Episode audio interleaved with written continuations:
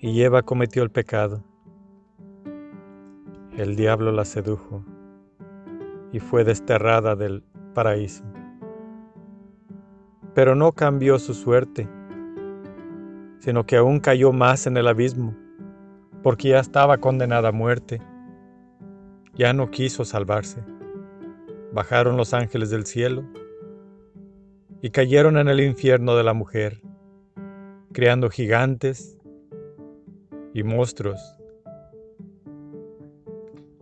Dios eliminó toda aquella clase de gigantes con el diluvio. Le dio la oportunidad a Noé y a su familia de salvarse, porque vio en él algo justo. Pero ahora en estos tiempos, volvemos al mismo camino del infierno. Seguimos siendo esclavos del pecado. Tenemos a Cristo que nos puede salvar, pero ¿quién lo puede seguir? Nadie somos dignos de seguirlo. Nadie.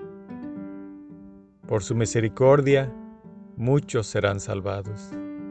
Amén.